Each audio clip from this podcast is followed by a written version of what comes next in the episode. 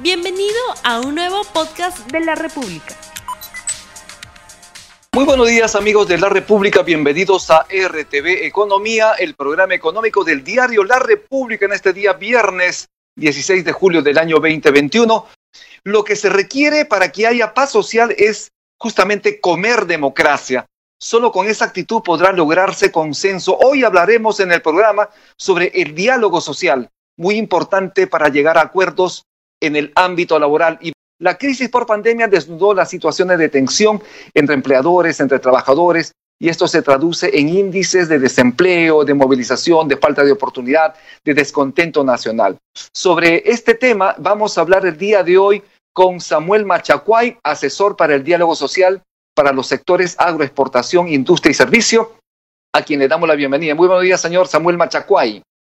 Buenos días, Rumi, para usted y para todos los que nos acompañan. Señor Machacuay, bienvenido nuevamente. Para que la gente lo entienda, ¿qué significa el diálogo social y por qué es importante en el ámbito laboral?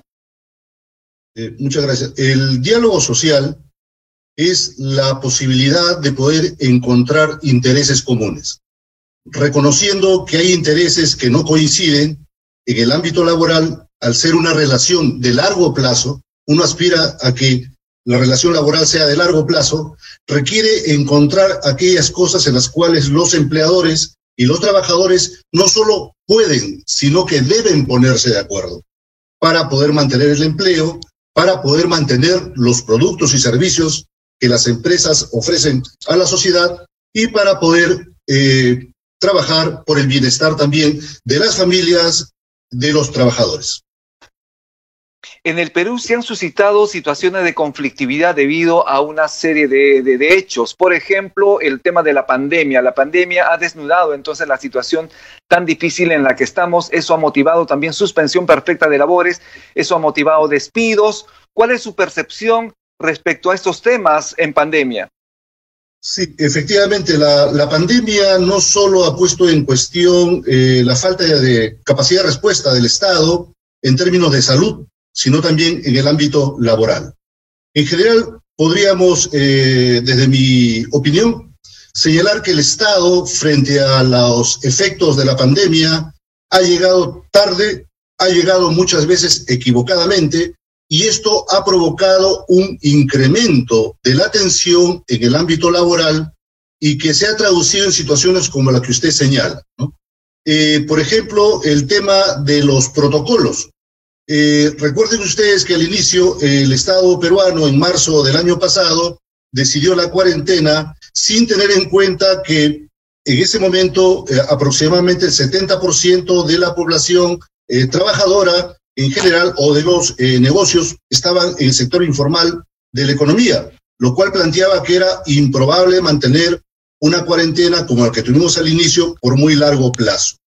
Eh, de tal manera que hay decisiones del Estado que han ido presionando a el ámbito laboral, eh, provocando efectivamente situaciones que se han resuelto para el corto plazo para el Estado, pero que han provocado un deterioro de las condiciones laborales. Usted mencionó muy bien el tema de la suspensión perfecta, que quiere decir que eh, muchos trabajadores quedan sin posibilidad de empleo aún manteniendo sus contratos laborales. Eso en otros países se conoce como contratos eh, cero horas de trabajo. Usted tiene empleo, pero no necesariamente trabaja y por lo tanto no tiene ingreso.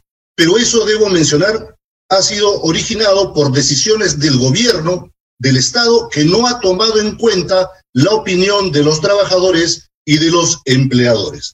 En contramedida a eso, tenemos casos prácticos en los cuales trabajadores y empleadores se han puesto de acuerdo para enfrentar de manera temprana y con mucha iniciativa aquellos aspectos que el Estado peruano no fue capaz de eh, descubrir, cubrir aún ahora.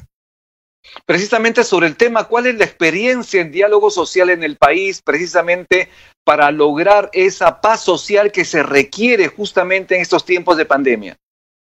Eh, mire usted, eh, recuerde que al inicio de la pandemia se puso en cuarentena al país y sin embargo no solo los trabajadores eh, del ámbito de la salud, no solo los guardianes eh, del orden público, la policía o las personas que estaban en los servicios de limpieza de las calles continuaron trabajando, eh, sino también tuvieron que trabajar todas aquellas personas que estaban en el rubro de alimentos y bebidas, todas las personas que estaban trabajando en los temas de la eh, producción de insumos hospitalarios. Y en ese momento no había protocolos. Un primer, una primera gran muestra de la capacidad de diálogo de los trabajadores y empleadores al margen de las decisiones tardías que a veces tomó el Estado fue, por ejemplo, el instalar protocolos eh, de seguridad no solo en los centros laborales, sino de que antes de que el Estado descubriera que la pandemia se contagiaba en el transporte público, empresas y trabajadores en muchos casos se pusieron de acuerdo para poder instalar o aumentar servicios de movilidad. En algunos casos, eh, puedo citar el caso de la empresa Owens, con el sindicato se pusieron de acuerdo para que la movilidad recogiera de la puerta de su casa al trabajador y lo llevara a su centro laboral.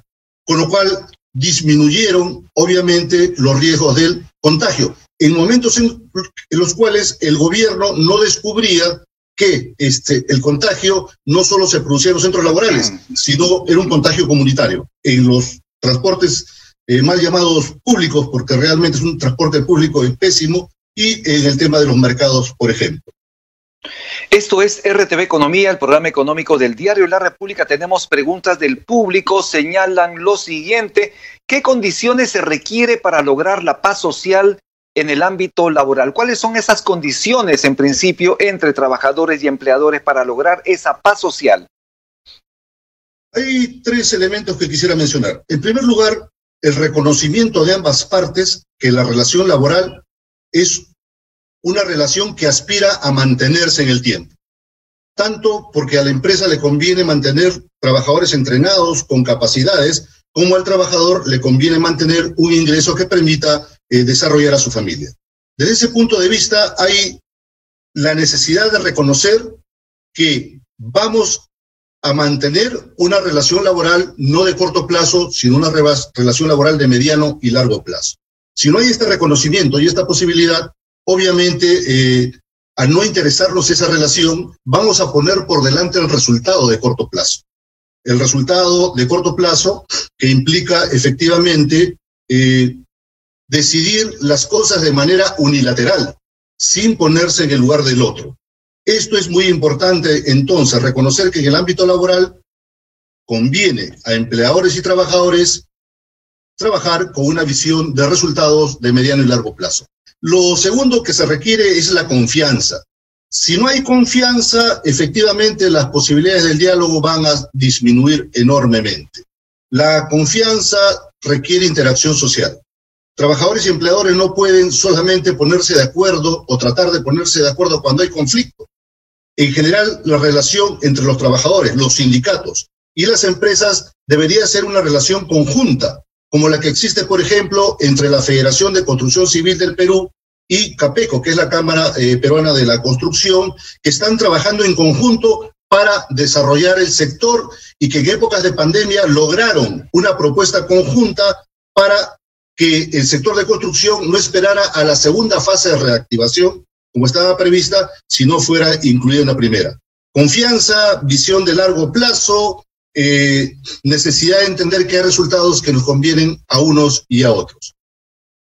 Es necesario entender que no solo es remuneración, digamos, el logro final de un acuerdo entre empresarios y trabajadores, también hay otras situaciones importantes, ¿no? Como que, que tiene que ver con el clima laboral, obviamente los equipos adecuados para un adecuado trabajo, valga la redundancia, pero nos preguntan lo siguiente, ¿es rentable para las empresas aplicar democracia, impulsar acuerdos en base al diálogo social?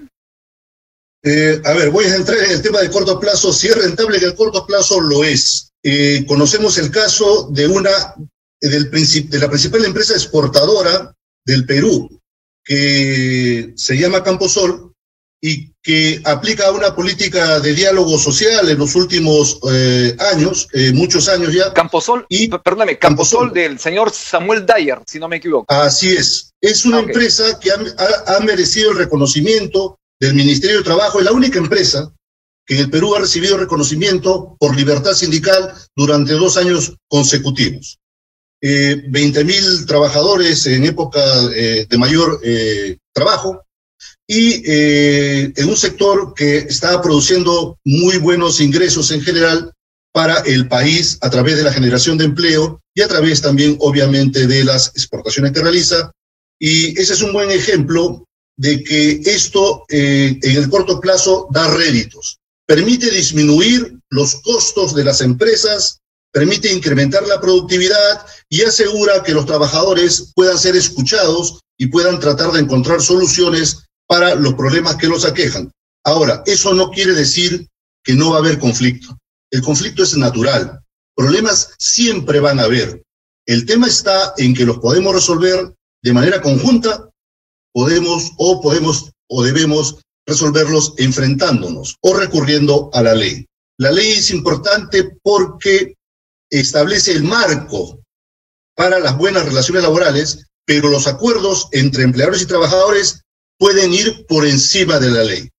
Hemos tenido el caso de empresas que han negociado con los sindicatos y que han dado, por ejemplo, concentradores de oxígeno para que los sindicatos los administren.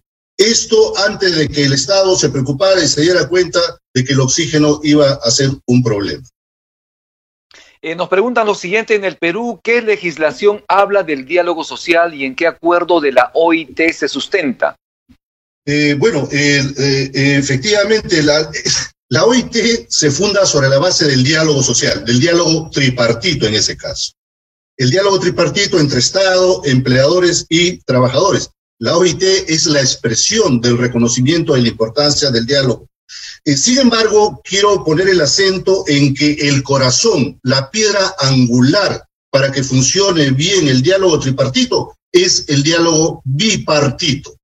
Los gobiernos pasan, los estados cambian de dirección política, pero lo que permanece siempre es el interés entre trabajadores y empleadores para mantener una empresa, un sector, no por los próximos cinco años o los próximos diez años, sino para efectivamente trabajar para 50, para 100 años. De ese punto de vista, el diálogo entre empleadores y trabajadores debería ser privilegiado. Lamentablemente, eh, el diálogo tripartito de Perú es todavía muy débil, es muy inestable, hay muchos problemas, porque en general eh, los gobiernos diferentes eh, no escuchan las posiciones de los trabajadores y de los empleadores.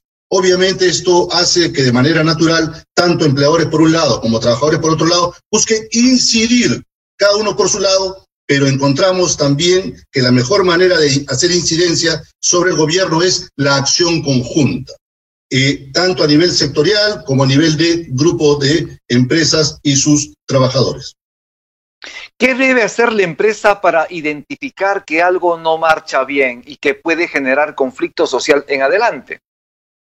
Bueno, lo mejor que puede hacer la empresa es escuchar a los trabajadores, ya sea en los sindicatos, a través de los sindicatos, ahí donde no exista, la ley establece, por ejemplo, los comités de seguridad y salud del trabajo, que efectivamente tienen una función específica, en estos tiempos sumamente importante, que es el tema de la seguridad y la salud. Pero los comités de seguridad y salud del trabajo son también expresión del diálogo social, de la posibilidad de que representantes de los trabajadores, representantes de los empleadores se ponen de acuerdo para identificar los riesgos en el trabajo, para prevenir accidentes, para prevenir daños en la salud por eh, temas, por ejemplo, como la ergonomía, eh, los movimientos repetitivos.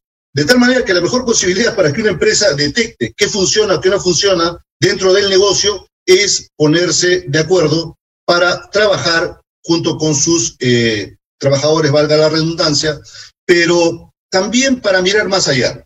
Hay problemas que las empresas no van a poder resolver por sí mismas.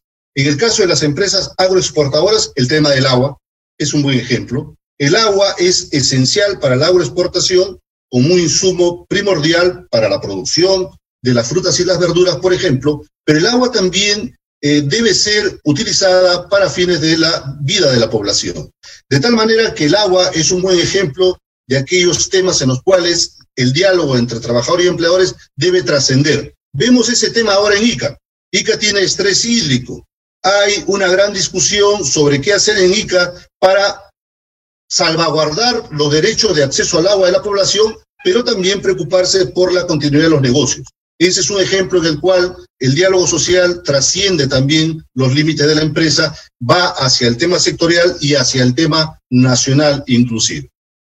Muy bien, estamos terminando el programa y yo quiero hacerle una última pregunta. ¿Cuál es su visión respecto al próximo gobierno? Obviamente la parte laboral es uno de los puntos álgidos.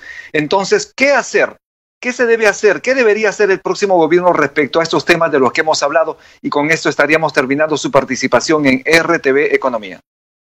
Eh, yo esperaría que el gobierno, cualquiera fuera el ganador finalmente, proclamado por el Jurado Nacional de Elecciones en su momento, reconociera el importante rol que tienen los empleadores y los trabajadores para posibilitar un proceso sostenido, responsable y esperanzador de mejora en el mundo laboral.